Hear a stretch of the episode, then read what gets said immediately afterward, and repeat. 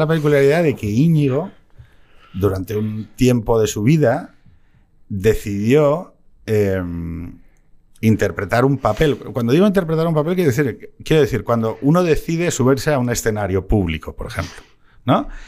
Y en el escenario público uno a lo que más eh, se confronta es a la mirada pública, ¿no?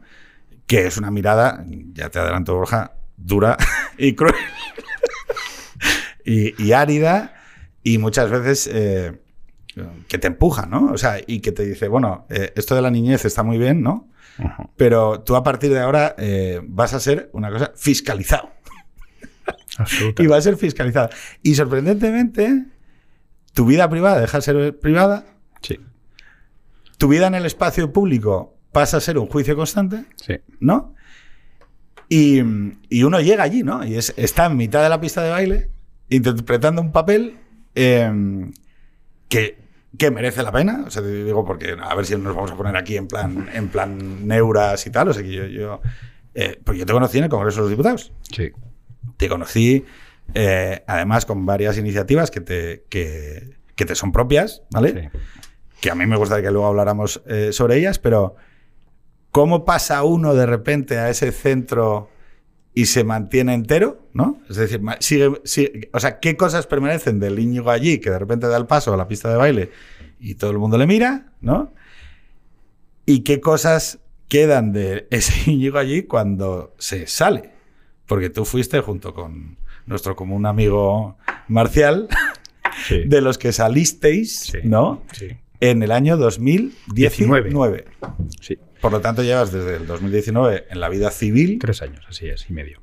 y, re- y- y seguramente recuperando partes de tu vida importantes. Sí, sin duda. Bueno, pero déjame, igual es que estáis en una mesa con un utópico que sigue siendo un utópico. ¿eh? Yo dejé la política exactamente el día que percibí y sentí que estaba interpretando un papel, fíjate lo que te digo. Y estuve ocho años en política. ¿eh? Eh, lo que ocurre que para mí la política, podemos hablar de abrir un debate, ¿eh? es lo más No, no- no es necesario. Vale. No, No. Quiero decir que estás en un sitio donde hay micros. Puedes, puedes Para mí la el debate que quieras. Pero la definición de política es darse a los demás, con los instrumentos que te da la democracia en un país como el nuestro eh, y con las instituciones que te lo da. Y ese darse a los demás es tan gratificante, es tan poderoso, eh, no desde la parte, de vanidad, sino la parte de poder, del poder transformador de la sociedad, de tu barrio, de tu país, de tu comunidad, de tu, de pueblo. ¿no? Eh, es tan fuerte que vale más que ese escarnio, que hagas lo que hagas va a estar mal, eh, ese ecosistema brutal de inercias que, tienes que romper cuando vas con esa frescura, ¿no? Y es, insisto, ¿qué queda de aquel Íñigo a día de hoy? Pues después de, de una fase de duelo, tengo que decírtelo, porque me fui voluntaria y libremente, pero quedó, quedó ahí quedó unos años eh, Borja, es que maravillosos. tú no lo sabes, pero es que los polis se te cuadran. En- o sea, que- Sí. o sea, Bueno, no, no, no. sí, cierto, es cierto. A ver, lo digo como coña, pero lo digo en serio. Es que, a ver, si algún día tienes algún tipo de responsabilidad de estas, en las que eres de repente excelentísimo señor Don, ¿no?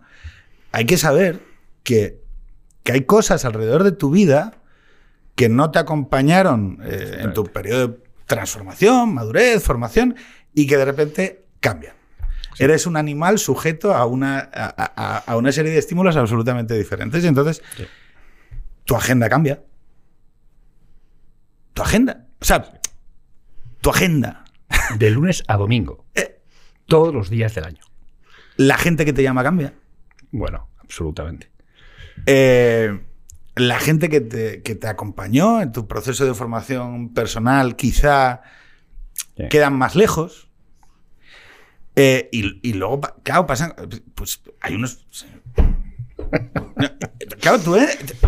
Buenos días. O sea, y hay unos letrados del Congreso que te. O sea, una gente extraordinaria, con un una formación extraordinaria, una cultura, y hay unos, hay unos taquígrafos apuntando para la historia Sí, sí.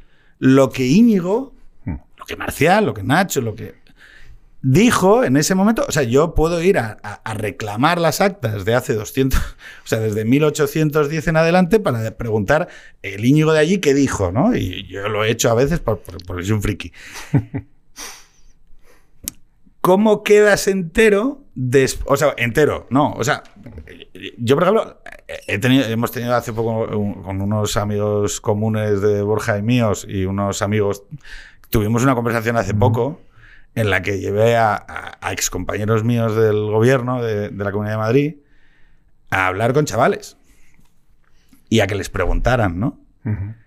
Y claro, hay, hay cosas interesantes de esa duda, ¿no? De, oye, pero y entonces mm, tú puedes tener un sistema de valores fuerte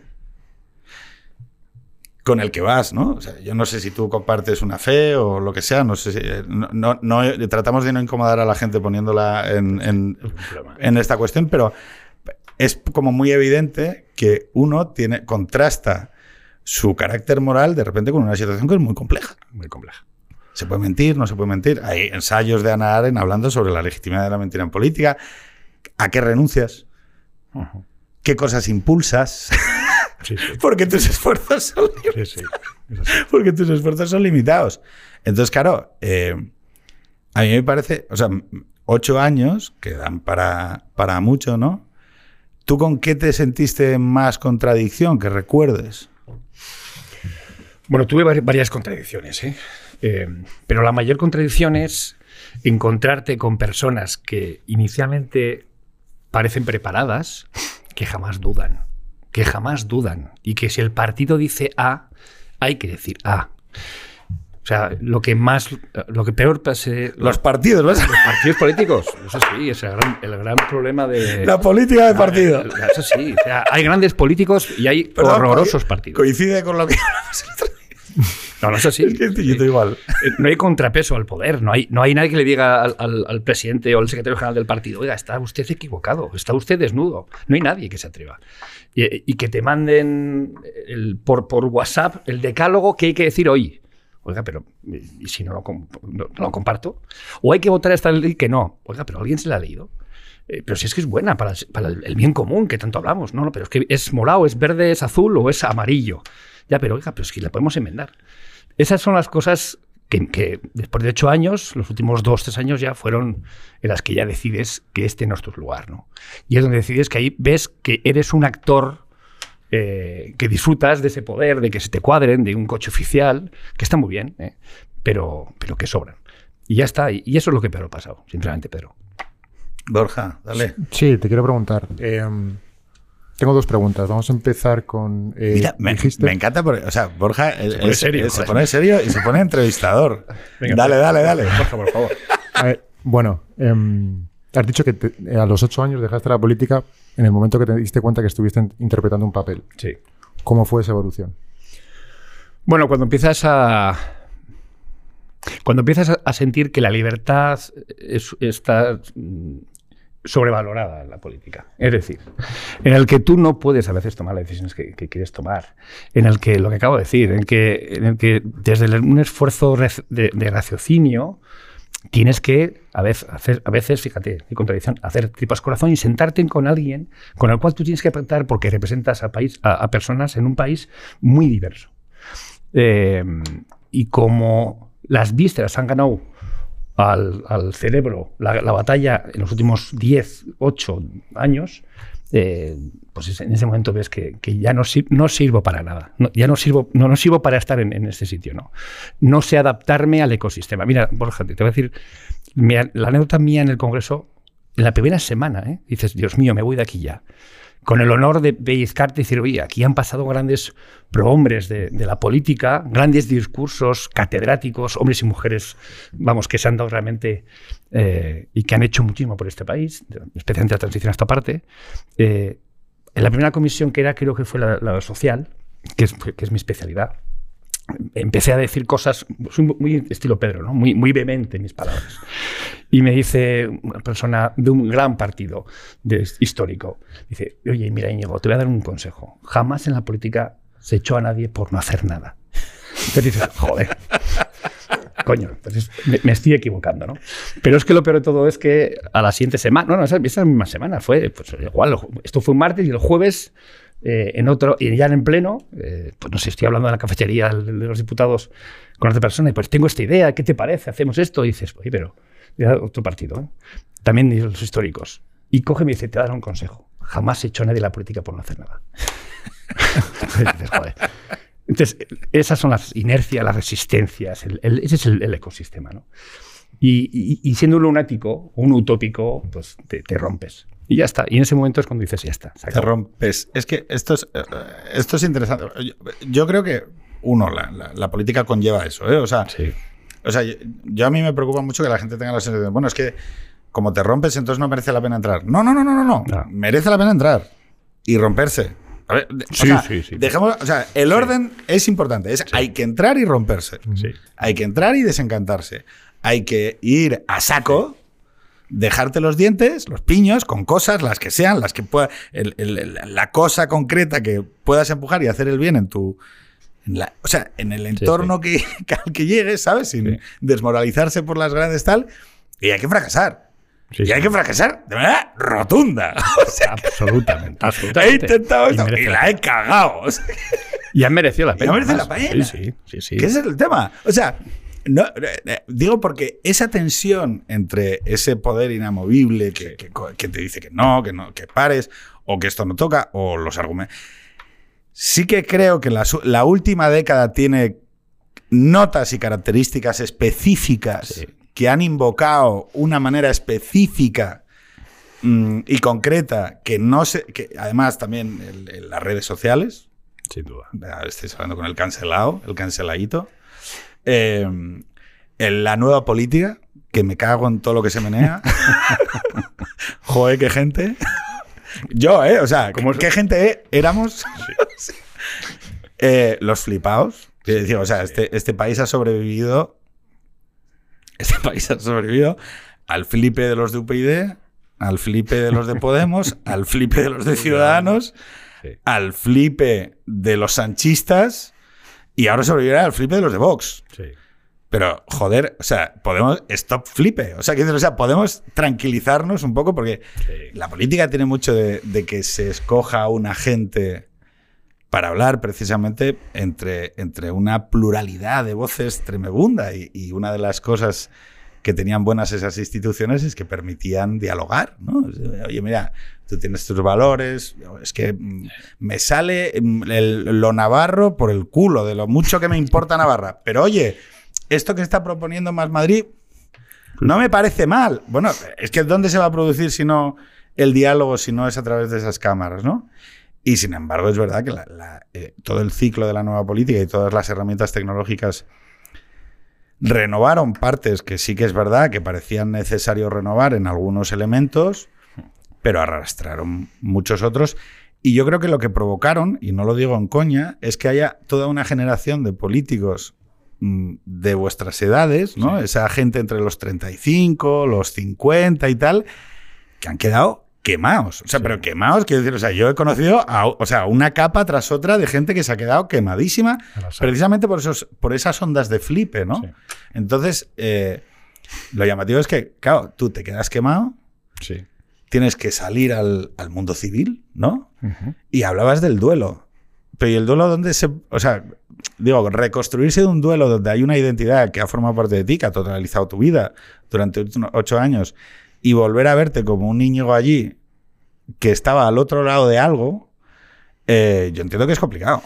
Lo es, pero déjame que dé ah, dé un paso atrás, Pedro, porque no quiero dar la sensación en absoluto de que la política, vuelvo a insistir, ¿eh?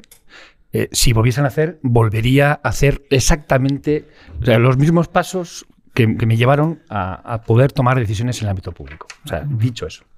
¿Por qué? Porque además lo, quiero poner en valor, ¿no? Eh, no voy a ponerme medallas, pero porque después de ocho años, cuatro años de consejero de Gobierno Navarra y cuatro años de diputado, te das cuenta que has dejado un humilde delegado, eh, sin buscarlo, ¿eh? simplemente porque has tenido esa oportunidad de estar en ese sitio, en ese lugar y en ese eh, momento. ¿no? Por ejemplo, el derecho a voto de las personas con discapacidad. Eso ha valido la pena todos los quemazos, todos los quemazones, todas las rabias, todos los viajes a Madrid diciendo, pero ¿qué estoy haciendo? Eh, o aguantando algunas tonterías de gente que, que intelectualmente y con todos mis respetos, mm, pues, pues no te llegan a la altura de los zapatos porque son gente que ha vivido eh, pegando eh, pasquines políticos en las, en las can- en las campañas cuando tú llegaste ahí como un paracaidista. ¿no? Párate ahí un segundo. Vale. Porque esto era una de las cosas en las que intento hablar con, con- con chavales. La detección de una causa moral de un- una verdad moral que quieres atender y que te va a dejar eh, tieso. Tú has dicho una de las que yo reconozco, que además eh, la, la vi suceder con toda su lentitud. Dos años. Borja, fíjate, ese, el, el derecho a voto, que es un derecho constitucional, ¿vale? Estaba debilitado, eh, tenía una debilidad, ¿vale?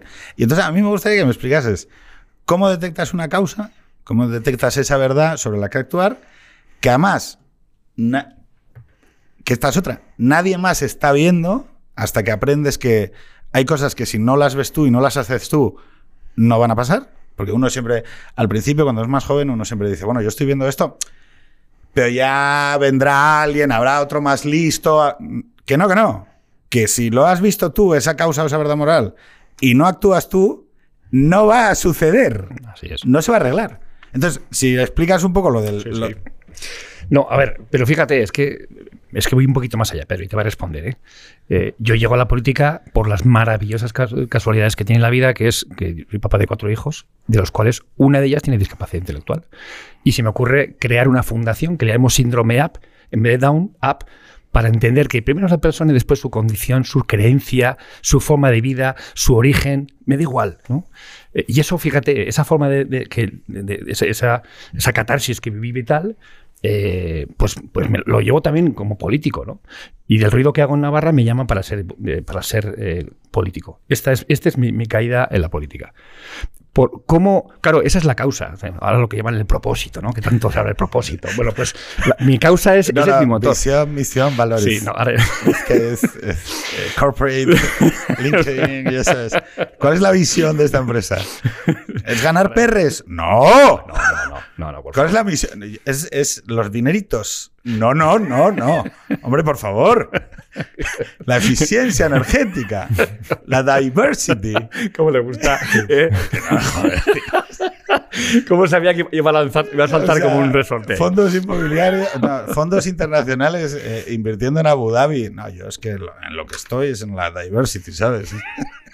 La eficiencia. Energetic diversity. No voy a Bueno, entrar. ah, bien, no voy a entrar. No voy a entrar. no, claro, no. no, no, no, no voy a entrar. Ana Patricia. Bueno, el hecho, el hecho, el hecho es que, que efectivamente esa fue la causa y, y- y- y cómo identificas cuando lo vives. Eh, y, y porque a veces, si no haces ni puñetero caso al partido. Oye, es que hay que hacer esto. Oiga, pues si es que eso ya se ha hecho. Y déjame que yo busque mi espacio porque es el motor vital que me hace estar aquí. Por supuesto, dentro de los parámetros del, del partido, de la ideología, pero oiga, pero déjame que. Y, y ya está. Y entonces durante. Me decía- Pero dos partes. Ruido. Ruido antes. Eh, tú hiciste una, una fundación. Sí. ¿Vale? Ujú. Porque de repente detectaste algo Sí, claro. en, en una verdad moral. O sea, en algo que te impactaba, que dices, oye, esto es así, ¿no? O sea, aquí hay un camino por recorrer. A tomar viento, me pongo. Que intuyes, ¿eh? Ese camión que intuyes, que no sabes ni, ni, ni que, ni que existe. Pero eso sí, sí, sí. Un acto de fe ahí. Muchos chavales eh, quieren, eh, no sé cómo decirlo, planes de empresa, previsiones a cinco años. eh, que no, tío. Que no. Que no. Que te muevas. Que no. Y que celebres cada, cada... Mira, lo mejor en mi familia, y esto lo llevo a mi día a día, y yo lo animo, si alguien está escuchando esto, que seguro que sí, eh, que, que- en mi casa, cada vez que mi hija se equivoca, hacemos una, una fiesta. Cada vez que mi hija, eh, bueno, mi hija y, su- y el resto de la cuadrilla, eh, de, de- de- de los monstruos que tengo en casa, eh, cada vez que tiene un pequeño éxito, es, es pues, un- otra fiesta. Es decir, y es así, es decir, no podemos planificar nada. O sea, la vida es absolutamente maravillosa hoy y aquí y ahora. Y eso, me la- pues eso, me lo, ha- me lo ha demostrado una niña con, con discapa- discapacidad intelectual. Claro, pero tenías, o sea, tú- o sea eh, perdón, tienes cuatro hijos. Cuatro, sí. En aquel momento, si no entiendo mal, tenías 30 y...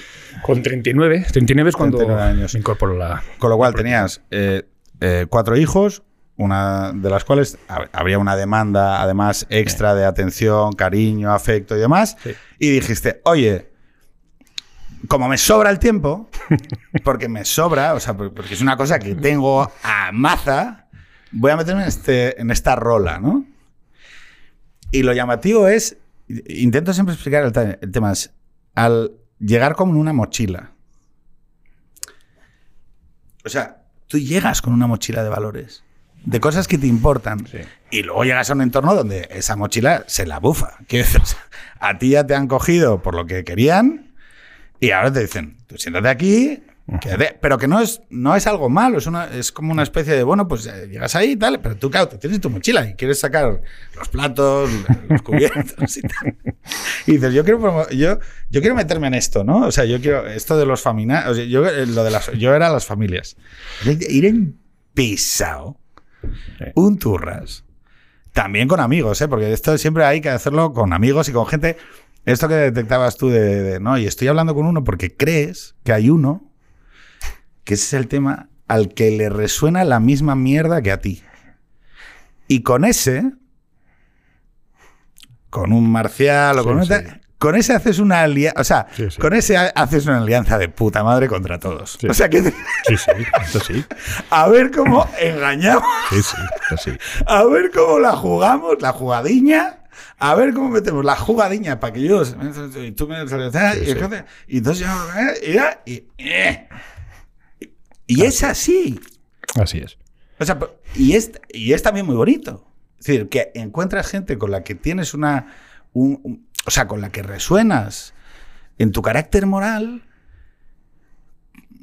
y que te y forjas una, una especie de amistad que dura porque te has metido. O sea, eh, siempre. O sea, suena muy mal por toda la resonancia.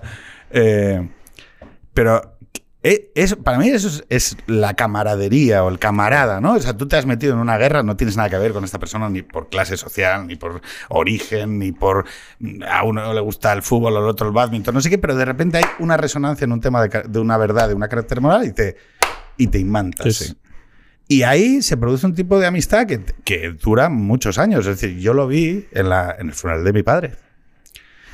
En el funeral de mi padre, que había pasado por el atletismo, por el ajedrez, eh, por el comunismo, eh, por el antifranquismo. Esos camaradas de distintos ámbitos, pero que todos resonaban en esas, en esas líneas de carácter eh, moral, aparecieron allí Sí, sí. A decirte, oye, es que tu padre, es que tu padre, es que tu padre, es que tu padre. Y eso es lo que al final configura quién eres, ¿no? O sea, yo, a pesar de que pueda parecer que no, que, que a mí el trabajo me, me importa y me importa ser un buen profesional, y yo creo que es, si eso lo, lo comentamos ahora, ¿no? Cómo es volver otra vez al mundo profesional de la empresa privada, privada, ¿no? Pero, pero yo sé que cuando mm, me vaya o cuando mis hijos me tengan que recordar, no me van a recordar por los proyectos de puta madre que habré hecho No. para una empresa. No. O sea, ya, pero es que no sé si a veces se lo explicamos bien. No sé si lo explicamos bien a los chavales altamente productivos de high performance. ¿sabes? De- no, Borja, ¿se lo explicamos bien?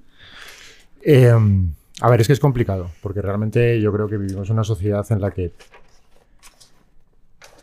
se busca mucho el poder y el poder va mucho relacionado con el reconocimiento. Y no es lo mismo trabajar para acá, bueno, para las, no las voy a nombrar tampoco, pero Las para Big las. Big Four, Sí. que trabajar para una asociación como pueda ser eh, Síndrome Up, Afanias, eh, a la par. Entonces, eh, realmente ese reconocimiento es, es complicado porque lo buscamos fuera en vez de buscarlo dentro, que es realmente donde lo deberíamos de, de encontrar y asentar unos buenos valores. Pero es, es muy difícil. Es que aunque lo sepas y lo tengas claro y hayas escrito sobre eso, cuesta mucho. ¿Cuál es la mayor dificultad que crees? que- ¿Tú o tu generación? Mi- Ya, ya sé que hablar de portavoz, habla desde tu experiencia y punto.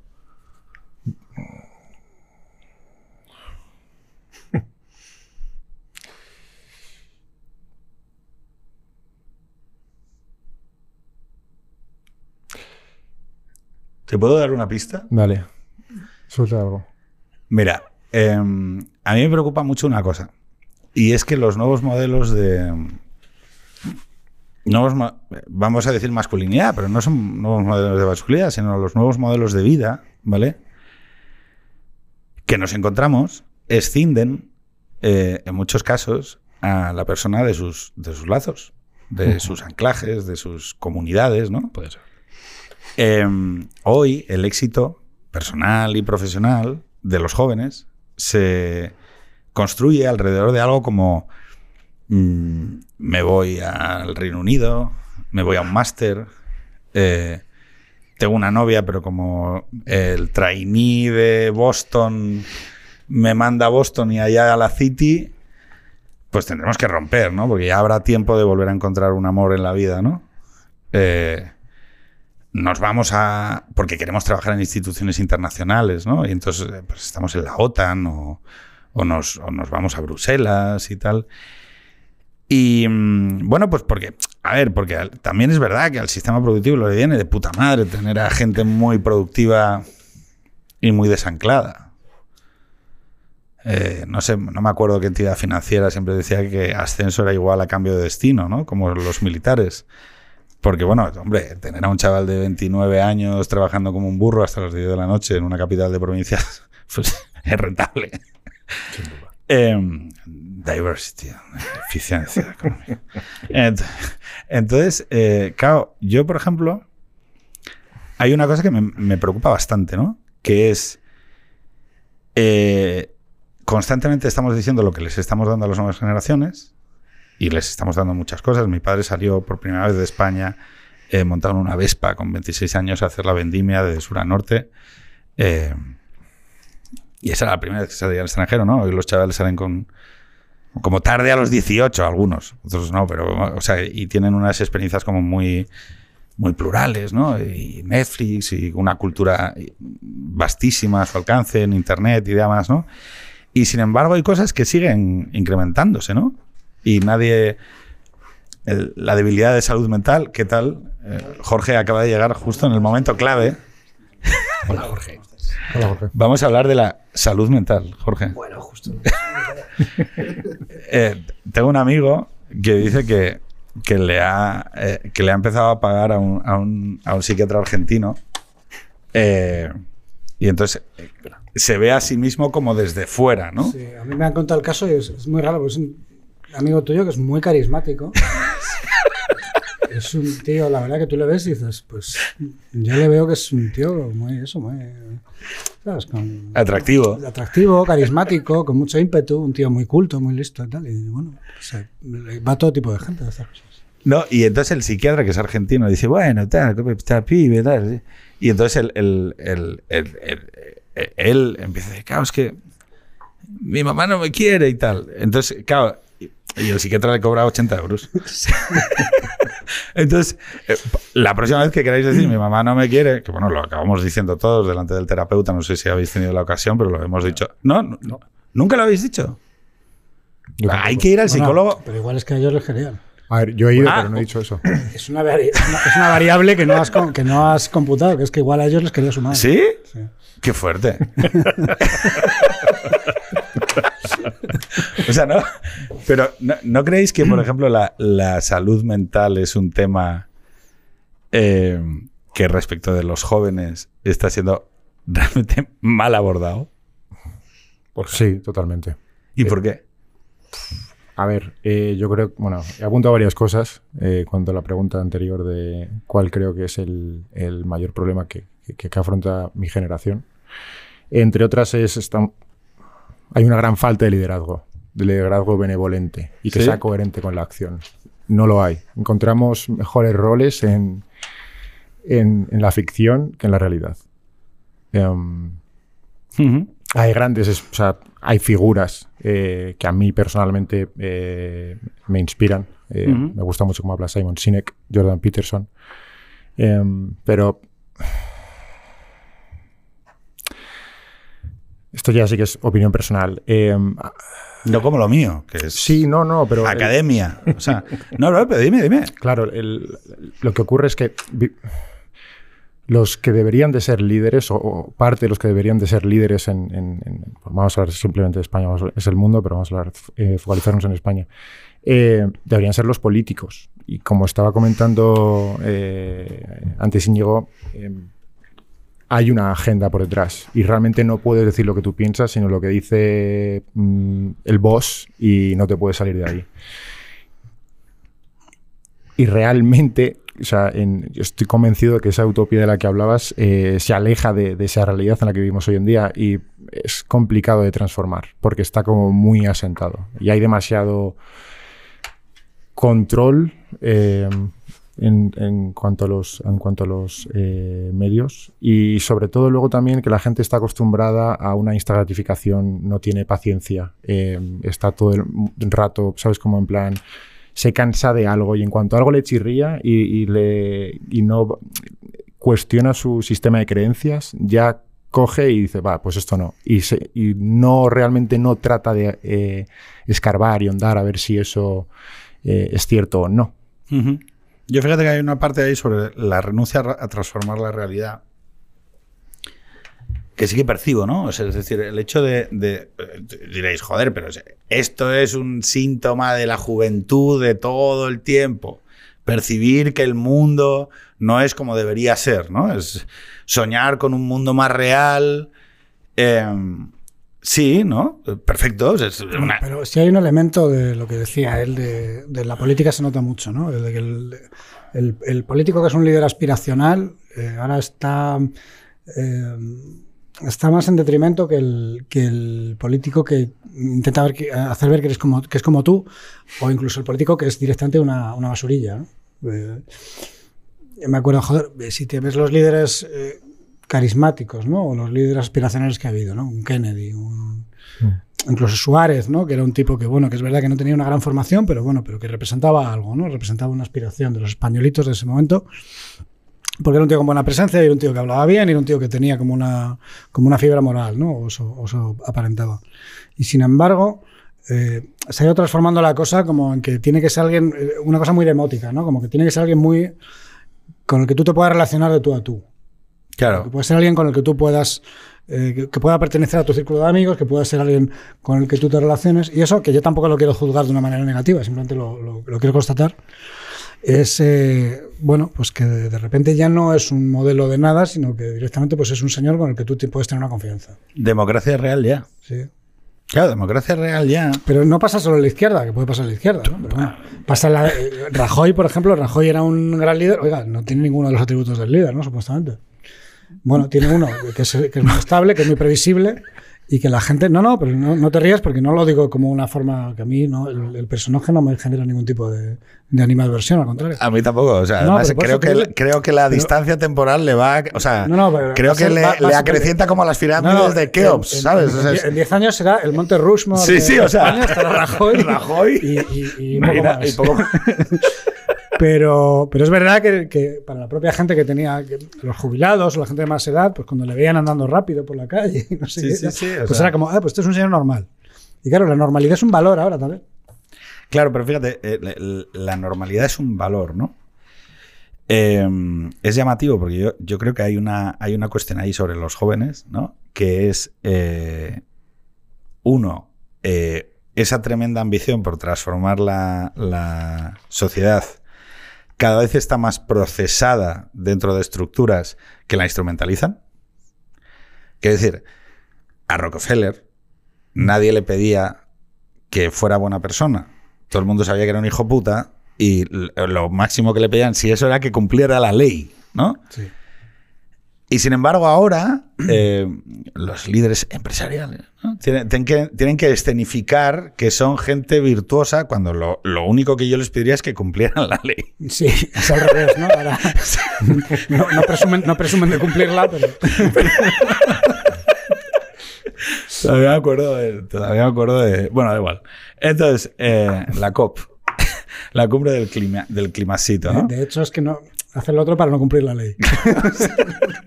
Eh, la cumbre del clima, ¿vale? O, las cuestiones muchas veces abstractas, ¿no? Están concentrando muchas veces los esfuerzos de los, de los jóvenes, ¿no? Y luego un tipo de actitud y de actividad que se desarrolla esencialmente en el mundo digital. Y aquí volvemos al tema de salud mental.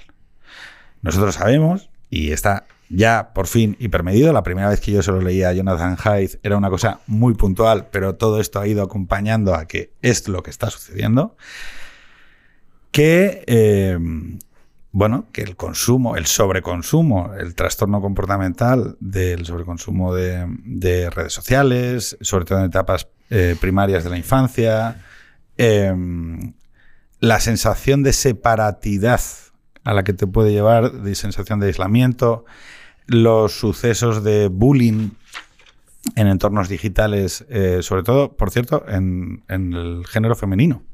Que esto es muy llamativo. Es infinitamente más peligroso el bullying femenino que el bullying masculino, porque el bullying masculino, que es una putada, que te den de hostias eh, o que te humillen ¿no? en físico, se acaba cuando, cuando normalmente uno tiene un hogar sano, cierra la puerta, se refugia en su hogar y bueno, la cosa eh, es terrible, pero ya pasará.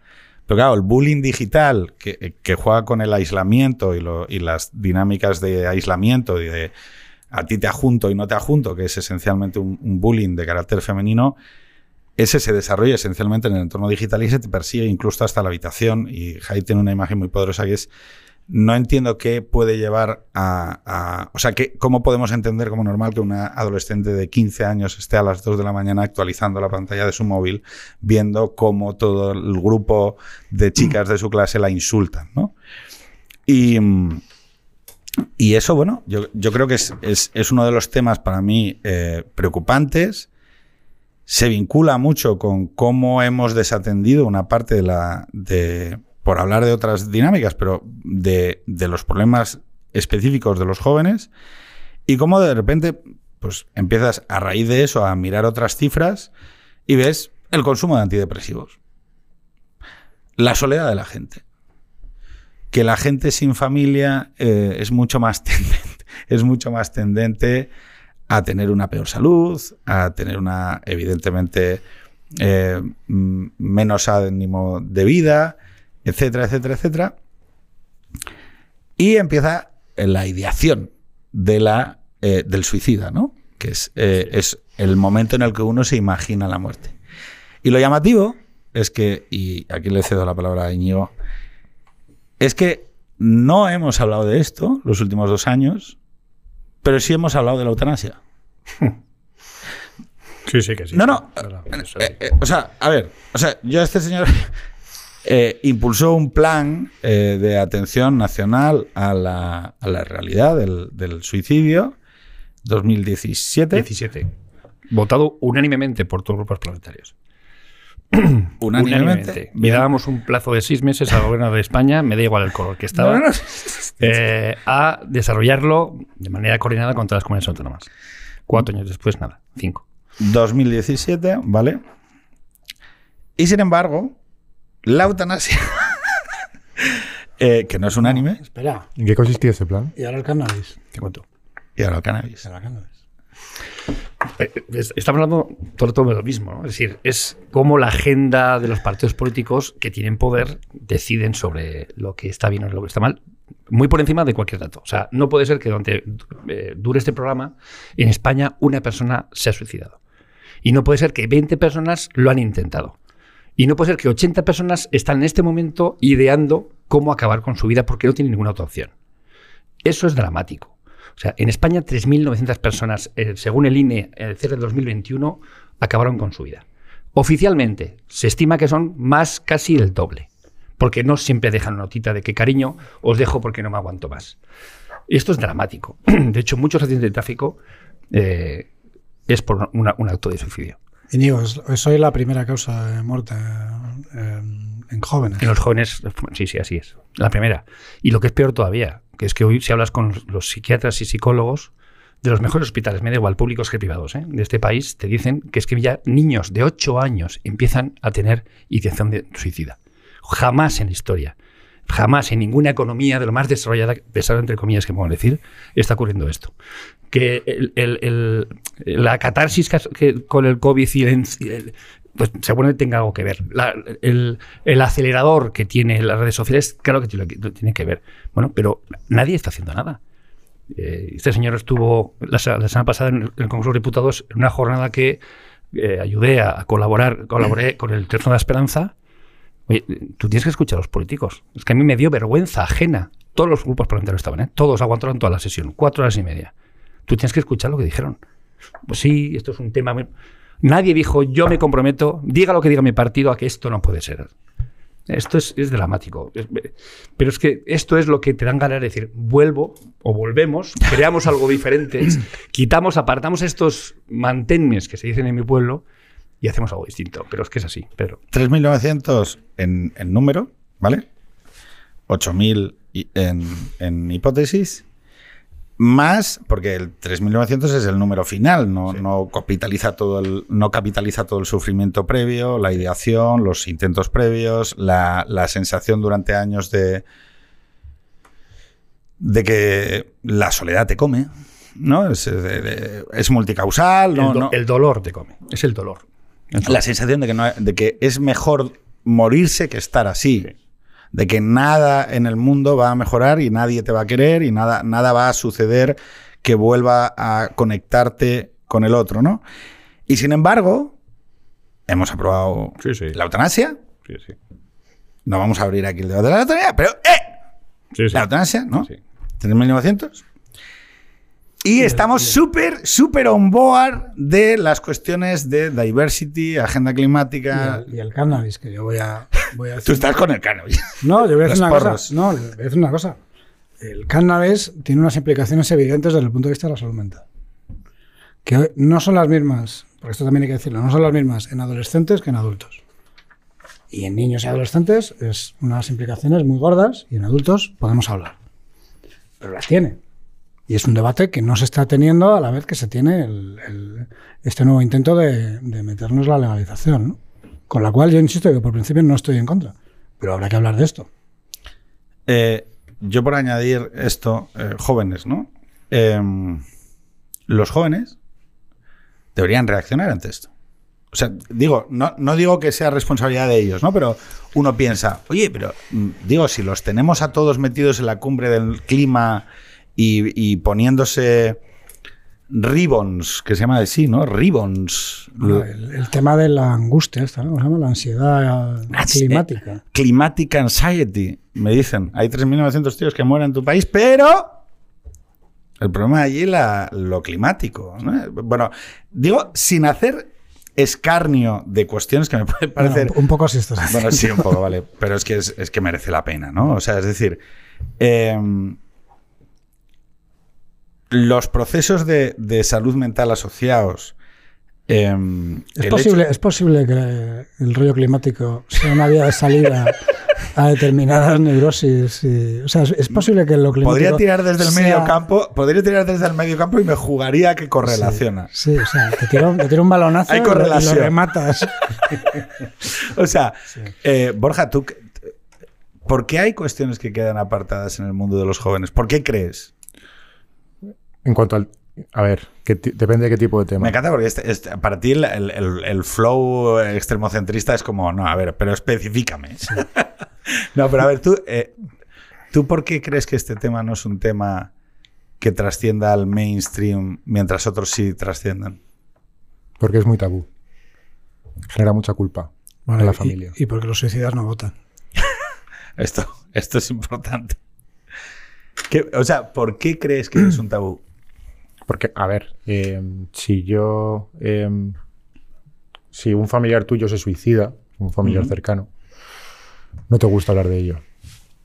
Porque tú te sientes responsable de que haya ocurrido eso. Entonces, es un tema muy sensible, muy sensible, incluso en los momentos, tanto después como pre, porque realmente la persona está en un, en un estado está dentro de una tormenta y no ve el sol. Es imposible. Sabe que está ahí, pero lo ve inalcanzable y no ve salida. Y está en unas arenas movedizas. Y cuanto más intenta salir, más se hunde en la mierda. Y es, es, es jodido. Em, y, es, y es un tema muy complicado de hablar. Em, bueno, voy a compartir una historia personal. Yo hace unos años eh, tuve un periodo en el que me lo planteé muy seriamente. Y luego estaba encerrado en casa. Cuando eh, pasado el tiempo, eh, estaba mejor porque podía socializar, pero no estaba bien del todo. Lo eh, me fui de viaje con, con unos amigos nos- y en- durante una cena se lo... eh, Bueno, pero ¿qué te pasa? Yo tra- trataba de evitar eh, sacarlo. Em, y hubo un momento en el que ya lo dije, diciendo en plan, oye, mira, es que estoy teniendo estos pensamientos y esto es lo que me ocurre.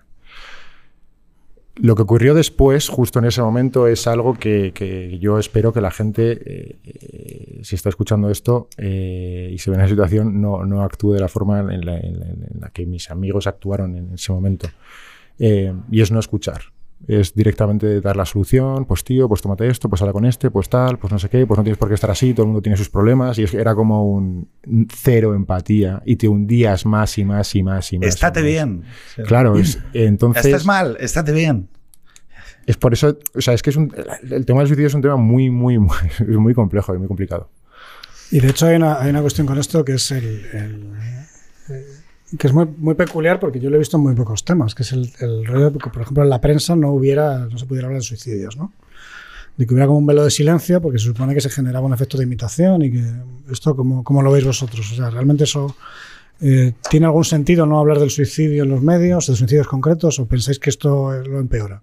Bueno, yo, no, Borja, dale tú, por favor. Dale tú. Vale. em, yo lo que considero es que, no solamente en el suicidio, en el resto de, de- de- de- de ámbitos que, que, eh, provocan problemas, em, y es el- el- la accesibilidad. Sí que es cierto que ahora recientemente se ha activado un, un número telefónico de emergencia para el suicidio. La verdad es que tenía las ganas de un día coger probarlo, no lo he hecho aún. No lo he hecho aún, entonces no puedo, digamos, dar mi, una crítica con- ni constructiva ni de ningún tipo. Eh, es la accesibilidad de oportunidad, eh, que yo creo que eso es muchas veces lo, lo que hace que se hundan más las personas, cuando no ven que se pueden hacer cosas. Entonces, como que cuanto más fácil y más accesible sea todo, te digo esto como también puede ser el, sí, come ecológico, come ecológico, come ecológico, pero si el 90% de las cosas que venden en el supermercado eh, están procesadas y la- el resto cuestan 17 veces más, pues, ay, coño, plan, y la, con inflación y la deuda como está y tal, entonces es muy complicado. Mira, yo, yo con el tema este, que eh, nosotros tenemos recursos en casa, somos una familia que, afortunadamente tiene, tiene buenas posibilidades económicas para poder recurrir a la, al, por ejemplo, en salud mental, que es un, y lo digo, es un puñetero desastre en la pública, es un puñetero desastre. Pa- o sea, yo he vivido procesos en la pública que es decir, porque no tengo un, porque no tengo un problema de verdad y porque me puedo ir a, una- a, una- a una- a un sitio privado a que me atiendan o a que me receten o a que me pasen consulta. Pero es verdad que la salud mental en la pública siempre se ha visto como, un, eh, como una atención de último recurso. Es decir, para la gente ya, o sea, cuando, cuando ya estás casi desahuciado. Es decir, no como un- una cuestión preventiva de, oye, vamos a proveer de esto precisamente para que no se desarrollen otros problemas más graves, ¿no? Y es acojonante. O sea, yo todavía me acuerdo cuando en Asturias estábamos metiendo en atención primaria a los psicólogos. Para que la gente pudiera resolver una cuestión. O sea, a veces la gente no necesita ir directamente al psiquiatra, porque si igual se lo atiendes antes, eh, hay malestares que vienen de la incomunicación, por ejemplo. Y cuestiones que empiezan siendo una cosita muy pequeña, como no tienes protocolos de detección oportunista, como no lo abordas con carácter previo, como no tienes una manera global de abordarlo, aunque luego a nivel autonómico todo el mundo dice las mismas cosas, joder, o sea que no está complicado. Eh, y por lo tanto, eh, claro, la sensación de aislamiento que le viene a la gente, yo, yo soy, o sea, yo sí entiendo que hay que debatir con respeto, con, con datos, con academia y con mucha empatía hacia la situación y no tratar de, de hacer un ejercicio morboso sobre algo que es muy delicado y muy, muy sensible. Pero chicos, la conversación está ahí. Y, y cuando no hablas de algo, y cuando no lo conversas, y cuando no lo dialogas, creo que le hacemos un favor de mierda a la gente que, que puede estar pasando y que en el momento en el que alguien levanta la voz, y a mí me pasó porque hace unos meses se me ocurrió decir que yo, yo tengo un trastorno alimentario. Digo, estoy gordo de siempre, pero además tengo un trastorno alimentario que hace que coma de manera compulsiva, ¿no? Y se me ocurrió hacer un programa con, con Pablo Lujambio y con. eh, ay, joder, con un humorista y con un monologuista. Y, y mucha gente por DM me escribía y me decía, oye, me pasa a mí lo mismo, oye, ¿cómo lo hiciste? No sé qué. Y mira, no- yo no, no te puedo aconsejar, te puedo escuchar, te puedo decir un poco el itinerario que yo hice, pero no estoy yo como para dar consejos de nada. Pero, pero lo que me di cuenta es que hay mucha gente sufriendo que lo único que necesita es que le digas, oye, yo estoy pasando por lo mismo. Y a partir de ahí dicen, coño, si esta persona está más o menos entera y ha pasado por lo mismo, yo más o menos puedo, puedo, puedo salir, ¿no? Pero claro, si en el espacio público no se habla, si los políticos que tienen la responsabilidad de, de abordar estos debates ya desde una perspectiva proactiva de qué podemos hacer, lo abordan de una manera que yo, sinceramente, eh, me parece muy llamativa, eh, por, tanto por su lentitud como por, oye, mm, no sé cómo decirlo, falta de convicción, te diría. Y si luego hay evidentes contradicciones que lo que te llevan a pensar es, oye, mm, no sé cómo decirlo, porque estamos perdiendo espacio y espacio y espacio en otros debates que pueden ser muy legítimos, pero no le quedan ni de cerca a esto, pero ni de cerca. O sea, que los osos polares de 2050, y perdonar que siga haciendo escarnio de, de determinadas cuestiones, que me parece muy bien y que ojalá estén todos enteros cuando lleguemos a 2050, pero joder, que, que aquí hay problemáticas reales hoy de ahora, en el barrio de aquí al lado. Yo creo que uno tiene como una cierta sensación, y no, Íñigo que me corrija si, si tal, de, oye, esto, ¿por qué no se arregla? Bueno, a ver, tres reflexiones en rela- en relación al suicidio y por tanto a la salud mental. ¿no? la primera, pocas bromas con el, con el suicidio. Eh, eh, porque nadie, y aquí lo acabamos de ver en, esta, en este rato que estamos conversando, cuatro personas, nadie está exento de que cualquiera de nosotros tenga en un momento dado de su vida, por muy bien que le vaya, eh, esa ideación de acabar con su propia vida, eh, esa ideación auto- autolítica. Por lo tanto, eh, pocas bromas. Y sobre todo porque nadie, insisto, nadie está exento, porque el, único patrón que existe año a año, pero no solo en España, sino a nivel mundial, es que de cada 10 personas que, que se suicidan, 7 son hombres, 3 son mujeres. Pero cuidado, no tiene nada que ver con su condición eh, económica ni ideológica. Somos tanto de izquierda, de derechas. Eso, o sea, tanto, insisto que poca broma con esto. En segunda, la segunda reflexión. Es un tema acallado porque la, en la psiquiatría y la psicología, antiguamente, y por tanto en las facultades de, de comunicación y de periodismo, eh, es absolutamente cierto el efecto llamada del suicidio. Hay ejemplos de la- los años 90, una, una serie, no recuerdo el nombre, en Estados Unidos, que triplicó la tasa de suicidio entre los jóvenes porque precisamente la serie iba de una joven que se quería suicidar. Y en Alemania también pasó hace poquito lo mismo. Por lo tanto, sí que es cierto. Lo que sí, por fin, la- la- en el término de la psiquiatría y la psicología, se ha, se ha demostrado que si se sabe hablar de la, de, de la política, del suicidio, sí que se puede salvar vidas. Por lo tanto, es- esta es. Entonces, la tercera reflexión que hay que decir es que, así como a otros temas le llegó su momento político, social, cultural, y esa batalla no, no, no fue ninguna batalla porque no se ganó. Es decir, oye, el tema de violencia de género, pues por suerte, por suerte, más allá de otros temas que podemos hablar y con toda la, la- la razón del mundo, pero eso ya, eso ya está eh, más que acotado. O, lo- o los, tráfico- eh, los accidentes de tráfico. Exactamente igual, oye, en España morían cientos y cientos. ¿Qué, qué pasó? Una gran campaña, un, un plan transversal y hoy, por suerte, no llegamos a una cuarta parte de los años 80. ¿no? Pues el momento del suicidio creo que ya está llegando. Eh, ¿Y eso cómo se soluciona? Pues mira, Pedro, se soluciona. eh, no puede ser que en España tengamos por cada 100.000 habitantes eh, siete psiquiatras clínicos y en, en Europa haya 26 de media. No puede ser que en, la psicología no exista psicología educativa, que no exista un psicólogo en cada colegio, en cada escuela.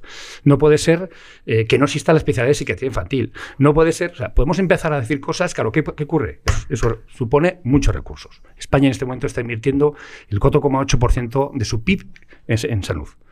Esto significa subir varios pipos eh, la inversión para contener esos soportes. ¿no?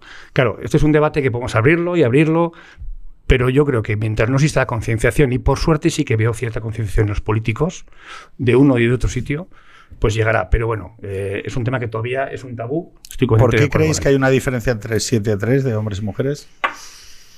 Y sin embargo, en la salud mental, ¡Temazo! la ¡Temazo! mayoría, fíjate, la mayoría que de, con problemas de salud mental, cualquier eh, enfermedad de problema de salud mental, son mayoría mujeres. Y sin embargo, quienes deciden acabar con su vida, la mayoría son hombres. ¿Por qué? No, no- nadie lo sabe.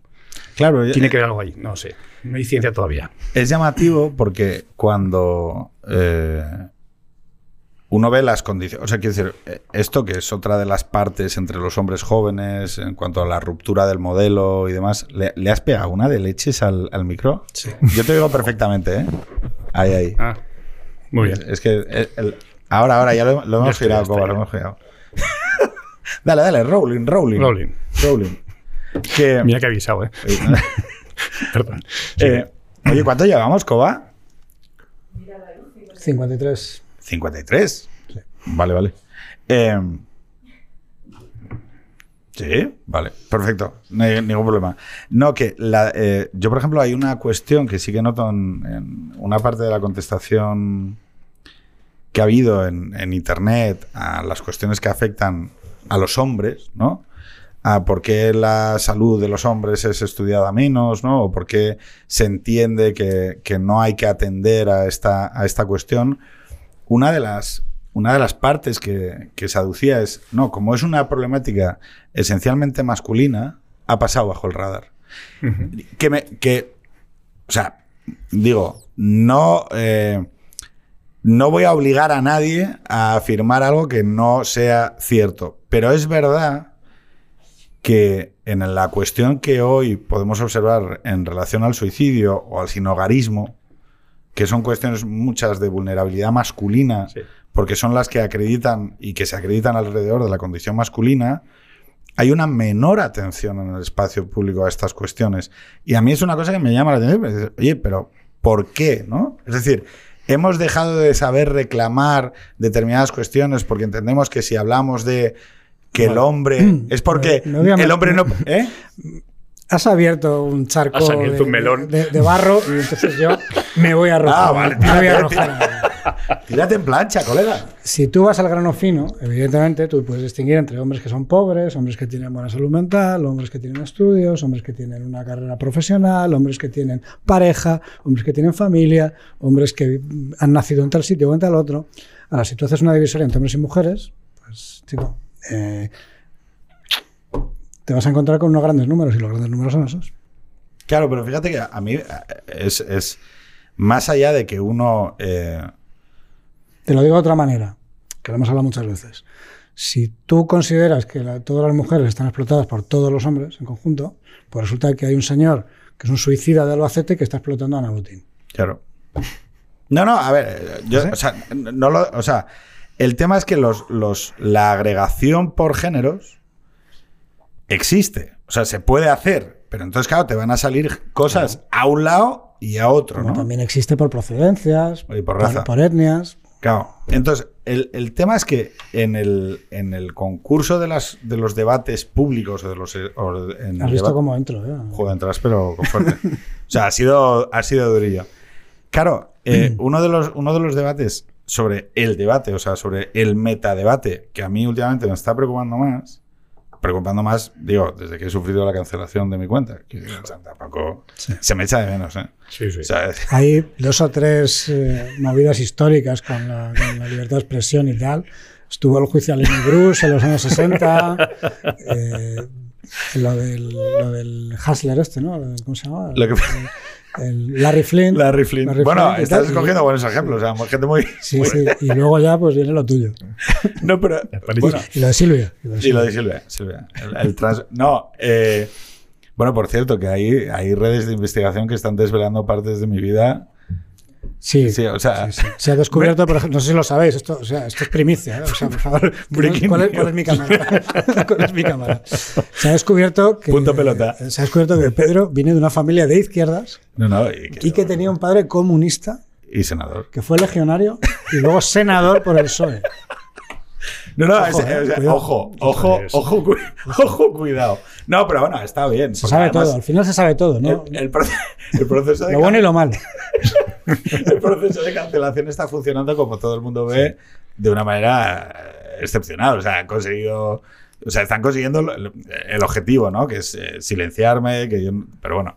No, lo importante de esto es que eh, una de las cosas que a mí más me preocupa del espacio de conversación pública, y en concreto del espacio de conversación pública digital, y hablábamos de cómo en estos 10 años hemos hecho la crítica a la nueva política, Jorge. Sí. Eh, ya, ya sabes por dónde vamos, ¿no? Eh, Lo hemos hecho, sí. eh, Oye, yo quiero decir que todo el mundo sabe que era ese, ese diputado, el, el- el- el 33, El, El, el diputado 33, el como se le conocía. ¿no? 33, Fue, fue un, anteced- una- un, fue un adelantado a su tiempo, porque luego ya vino Navarra Suma y tal, pero era el diputado 33. fue el primer, el Pasaba- primer pasaba- diputado de Navarra Suma. Pasaba, sí, sí, No, no, no, mucha yo no, que- no, no, yo No, no, ya, fui el último de UPN. Ya, pero digo. pas- pasaba que- más tiempo con los diputados del centro liberal que con los Qué cabrones. Lo que tuve que escuchar en Navarra por ir contra los antiforalistas. Joder. Coño, pero hiciste una. Es decir, hiciste una Bueno, labor. Tú de- des- destruiste la postura anticupa Claro. desde dentro. Es que, o sea, no, no, pero. O sea, Lo dile- conseguí que Ciudadanos eh, comprase el fuero. O sea que. No, por eso te digo, o sea, dile a los navarros que si hoy. hay- o sea, aquello se disolvió Hoy disfrutan de, de- del fuero. gracias a Íñigo. persuadiendo 33, dice. a los, a los de Ciudadanos diciendo, o sea, pero a ver, ¿qué, ¿qué les decías? Tienes que entender que esto es, Sí, tú, tú. que es una Son tradición. fuertes, no sé qué. tal. Pero bueno, aquí España amaza. O sea, ¿qué les decías? Es, No, pues que los privilegios son privilegios, ya está. si digo eso y se escucha al contrario, tío. Oye, es un, es un derecho preconstitucional, ya está. Y- prepolítico. Prepolítico. Ya estamos, Efectivamente. Es pre- es- esto es un tema de personas, joder. Va asociado a la persona navarra, ya está. Claro, pero y, y el- la cuestión es que cuando tú pasas determinados debates por el, por el espacio público, se convierten en otras cosas. Y a mí eso es, es una cosa que me da bastante rabia, ¿no? Es eh, ¿por qué hay cosas que no las defendemos en el espacio público por miedo? Y os digo porque, por ejemplo, cuando yo he empezado a Por hablar... ejemplo, el Eh, aborto. Por ejemplo, el aborto. Por ejemplo. Bueno, yo, ya- la- ahora estos chicos tienen una iniciativa que se llama Gallinas Revolution, ¿vale? Que van, ahora nos cuenta Borja de qué va, que han estado este sábado pasado en Barcelona y ahora se van A San Sebastián. a Donosti. Y luego vais a Valladolid. Sí. Y luego, a- y luego no sé si se irán a Sevilla, Extremadura, Murcia, porque España es muy grande. Hay que, hay que empezar a dejar de hacer las cosas todas en Madrid. A Pamplona hay que ir, ¿eh? Borja. Bueno, yo creo que por Pamplona pasaremos. Sí, yo creo que la vuelta. Entonces, claro, ¿qué sucede? Que mm, tú has dicho el aborto, ¿no? Sí. Eh, y yo antes, cuando he empezado, fijaros, que- porque hubo como una. Es como si eh, hubiera entrado un fantasma y hubieran bajado como 10 grados la temperatura. ¿no? Empecé a hablar del suicidio masculino, empecé a hablar de, las- del sinogarismo, y es como. ¿Sabes? O sea, la cosa se va poniendo tensita, ¿no? Es, y tú dices, pues yo no estoy diciendo nada. Estoy diciendo una cosa que es- son, son, son números, ¿no? O sea, es decir, deberíamos poder hablar de esto, deberíamos poder hablar del suicidio sin hacer efecto llamada, deberíamos poder hablar, mm, eh, hablando con un concejal de un, de un gran ayuntamiento, decía, por ejemplo, de los temas de seguridad.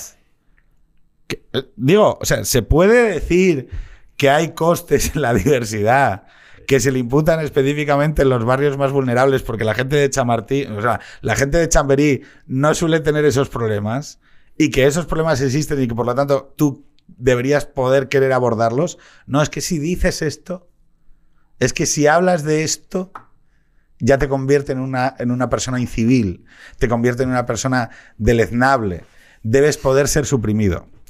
Y yo el- el sábado lo que, lo que dije en Barcelona fue una cosa... eh, dije, mira, empecemos hablando en primera persona. ¿Con qué me he callado yo la voz en... Que me he callado cosas, ¿eh? Me callé en, en el COVID. No dije en voz alta antes del 8M que era una locura celebrar el 8M, a pesar de que lo creía, porque me daba miedo que me dijeran machista. Y luego a partir de ahí dije, never more. O sea, nunca más. O sea, no, no le hago un favor a nadie más callándome para que no me llame no sé qué. O sea, me tira de los huevos, literalmente. Voy a decir lo que creo. Y ahora, y creo que voy a acabar escribiendo algo en prensa porque tengo ganas de decirlo, porque me parece esencial, es con el tema de la transexualidad. No con que existan transexuales, que haya que abordar un dolor, que me parece que hay que ser amistoso con y empático con las situaciones de, de- con los problemas y hay que abordarlos desde el amor y tal.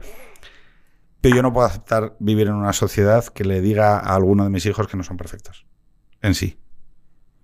Toda la salud mental que conozco, que respeto y que, y que está intrínsecamente ligada a nuestra visión de la persona, eh, trata la unidad. Somos uno. Y nadie te puede pedir que cambies. Nadie te puede pedir que para ser aceptado tengas que cortarte partes de tu cuerpo o, decir que es que eh, no, es que, estás, es que estás mal y entonces te tenemos que tratar, tenemos que med- medicalizarte. Eres un niño que estás enfermo porque no eres perfecto tal y como eres eh, y por lo tanto eh, vamos a medicalizar tu vida y vamos a, para que la sociedad te acepte, tenemos que cortar partes de ti y tenemos que transformar tu cuerpo porque si no la sociedad no te va a aceptar. Entonces la sociedad está mal. Eh, O sea, esto es lo de Chesterton y el, el Chesterton y los piojos y la niña eh, y la, su melena pelirroja. Si, si la sociedad dice que para evitar los piojos hay que cortarle el pelo, hay que rapar el pelo de una niña pelirroja, entonces quien está mal es la sociedad. No, eh, o sea, la solución no puede ser esa. Y, y- y como me he callado con esto, y, y no. Y, estoy dispuesto a confrontar. Que Si algún día algún responsable del Estado mete a mis hijos en una habitación y les dice, es que estoy dispuesto a, o sea, a, a decir que no. Eso no va a pasar. de coger una escopeta, ¿no? En plan, o una, A que no una- vaya- una bomba. a que no pase. O sea, digo, porque también Mira, creo que hay que poner pie en pared con algunas cosas. Conceptualmente es- es- pasa una cosa muy curiosa, porque normalmente la izquierda del 68 y la izquierda de los la, la izquierda postmarxista abogaba por la desmedicalización, ¿no? la antipsiquiatría, un, un enfoque libertario ¿no? de la persona, que es decir, oye, ¿por qué me...? De hecho, todavía existe esa corriente, ¿no? El, el otro día compartí un artículo con vosotros, ¿no? Decía, oye, la, no existe la enfermedad mental, sino que esto es otra manera de expresarse. Y eso es una corriente que existe todavía. Pero a la vez tienes otra corriente que te dice, no, hay que medicalizar desde la infancia este problema, o esto que yo considero que es un problema, y modificar el cuerpo con la técnica para lograr que esa persona sea lo que es en, en esencia. Entonces es un poco raro, ¿no? porque co- co- coexisten las dos tendencias y la tendencia, digamos, de la izquierda Foucaultiana o de la izquierda postmarxista o frankfurtiana sería decir, oye, ¿no? Pues, mm, usted disfrute de su cuerpo y no y cómo, cómo va a intervenir un médico, cómo va a- el Estado, ¿no? ¿Cómo va a intervenir el Estado ahí? Pero ahora tiene que intervenir el Estado. Pero tú decías el aborto, porque esto es, es- esto, es eh, esto es exorcizar y aprender a hablar de cosas que, de las que llevo mucho tiempo callado y digo que no, pero el aborto. No, pues tú por- dale con el aborto. No, pues, a ver, el problema es ¿Tú que estás a favor del hablar aborto? de la- no, no. La- mi respuesta al aborto se llama mi hija Inés, que tiene síndrome de Down. Ya te lo he dicho. De- y desde la primera ecografía sabíamos que tenía el pliegue nucal más, más, eh, lar- más eh, tenso y por tanto había una altísima probabilidad. Y nos negamos a hacer la, la amniocentesis. Ya está. Esa es mi respuesta ante el aborto.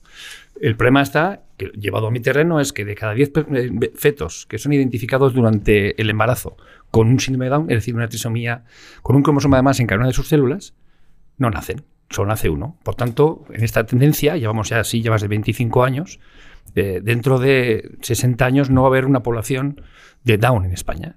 Y no sabe lo que se pierde la sociedad española sin saber convivir.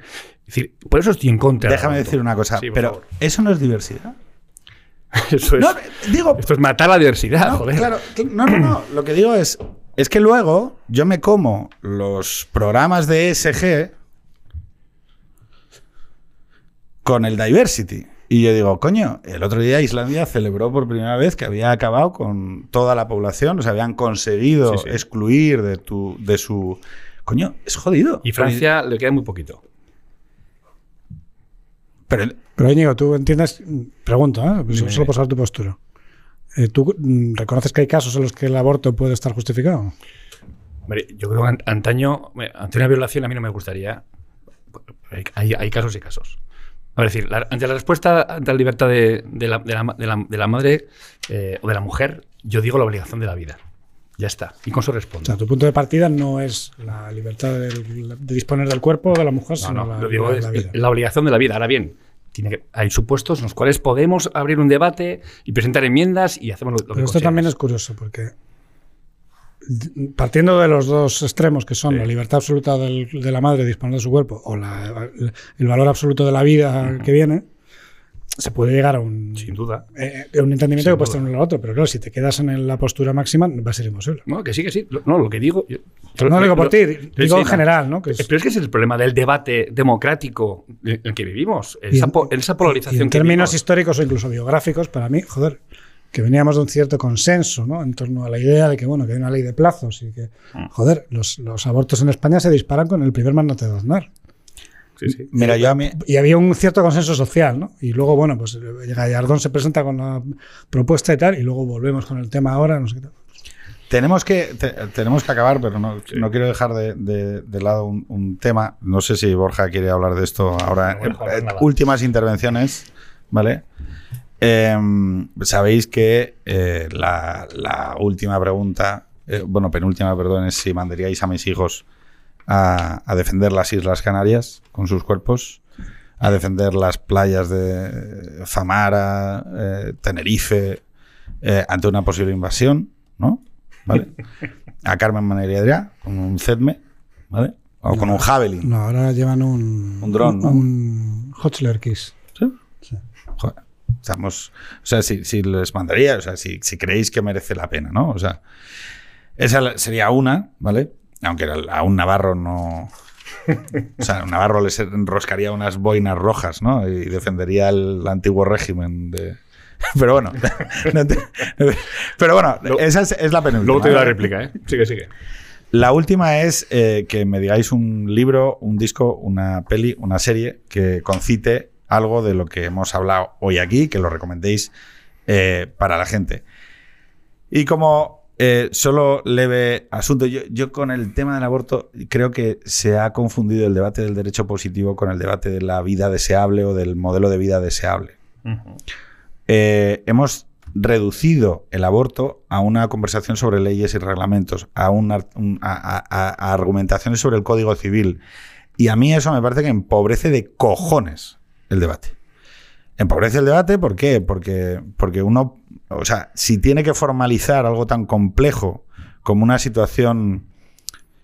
eh, En la vida es muy difícil positivizar a veces todo, ¿no? O sea, llevar a reglamentos todo. Una vida es muy imperfecta, es muy, es muy Pero, perdona, te interrumpo, porque em, lo que ha pasado en muchos temas, y esto es un tema eh, que manifiestamente ha sido así, es que si tú tienes una pluralidad de visiones en la sociedad, como estábamos diciendo, un, abanico ¿no? de gente que va desde la disposición absoluta de mi cuerpo, incluyendo el feto que está dentro o el embrión, a la absoluta eh, importancia o absoluta inviolabilidad de la vida que, está gestándose, eh, tienes un abanico de posibilidades y de opiniones.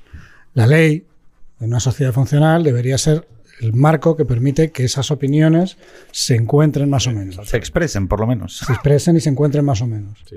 Ahora no. Ahora parece que la ley tiene que ser la expresión de una postura moral máxima, que puede ser una o la otra. Entonces, así es muy complicado ponerse de acuerdo. Bueno, y, y voy a hablar. eh, Primero que yo parto de la base que a veces el acuerdo es llegar a un desacuerdo. Es decir, oye, mira, Sí, yo el- esto lo, el, el- el punto lo en el acepto. que nadie está contento. Claro. Y entonces aquí viene la reflexión de McIntyre, ¿no? Que dice, oiga, si yo en una comunidad moral, McIntyre, eh, en Tras la Virtud, eh, si yo en una comunidad moral tengo una parte de la población que considera que algo son asesinatos de niños y otra parte de la comunidad moral que dice que es un acto irrelevante a efectos de carácter moral, o sea, que no tiene ningún tipo de significado moral. Es, es- es un acto fisiológico que, como comprarse un donut, ¿podemos hablar de que hay una comunidad moral? Y eso lo vamos a ver ahora con el caso en Estados Unidos, la revisión de- del caso de Roe.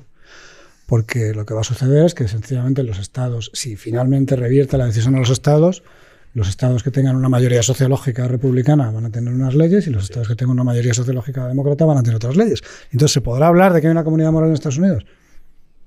El primer paso de la sociedad posliberal. Eh, Borja, dinos.